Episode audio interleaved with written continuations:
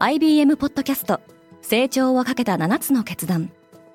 成長をかけた7つの決断とは今後3年間に世界を形作ると予想される7つのビジネストレンドについて IBM が何千ものクライアントとの対話に基づき提言をしたものです。このポッドキャストでは変化の激しい時代において企業が下すべき成長をかけた7つの決断について日本 IBM の7人の専門家と考えていきます。今お聞きのリスニングサービスにてぜひフォローボタンからフォローをお願いします。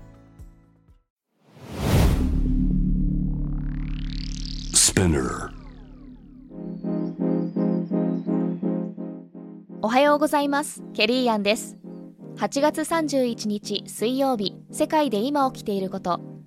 このポッドキャストではニューヨークのニュースルームから世界に向けて今まさに発信されたニュースレターを声でお届けします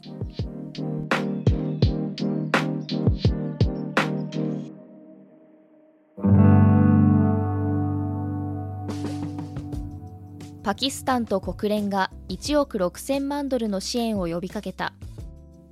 モンスーンによる激しい豪雨により発生した洪水が3300万人以上のパキスタン国民に大きな被害を与えています。中国では数百万人がロックダウン下に置かれている。大連や深センといった主要な貿易拠点ではすでに中国の航空業界や不動産業界が受けている経済的打撃に加えて新型コロナウイルスによる困難にも直面しています。中国で銀行詐欺事件をめぐり100人単位の逮捕者が出た。河南省の4つの地方銀行を巻き込んだ中国最大の詐欺事件による被害総額は58億ドル。日本円でおよそ8050億円と言われています。総勢200人以上がこの事件に関与していました。ウクライナの穀物がジブチに到着した。WFP 国連世界食糧計画の貨物船が穀物を積んで出港しました。エチオピアに続きイエメンに対しても重要な食料支援が実施される予定です。ガスプロムはノルドストリーム1を3日間停止する。今日31日から始まるこのパイプラインの停止はドイツに影響を与えるとみられています。フランスにおいても契約上の問題によりロシアからのエネルギー供給量が減少しています。ロシアは西側諸国の制裁によって円滑な操業が妨げられていると主張しています。インドのゴータム・アダニが世界第3位の富豪に選ばれた。アダニの評価額は1374億ドル日本円でおよそ19兆円でイーロン・マスクやジェフ・ベゾスに次ぐ富豪であると評価されました。アメリカは台湾に11億ドル相当の武器売却を準備している。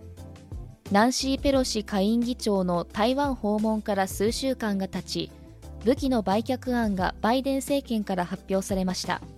この案はアメリカ議会の承認を受ける必要があります。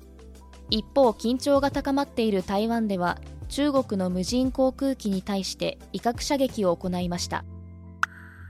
ユナイテッド航空とエミレーツ航空が提携を開始する。ロイター通信によると航空機の共同運航が可能になるコードシェア契約が9月14日に発表される予定とのことです。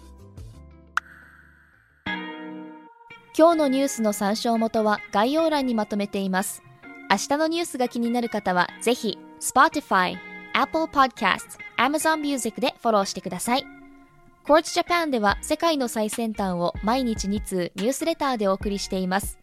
また世界で暮らす女性の喜びや悩みを伝えるコンテンツポートレートオブミーも配信中です。詳しくは概要欄に載せていますのでぜひこちらも見てみてくださいね。ケリーアンでした。Have a nice day!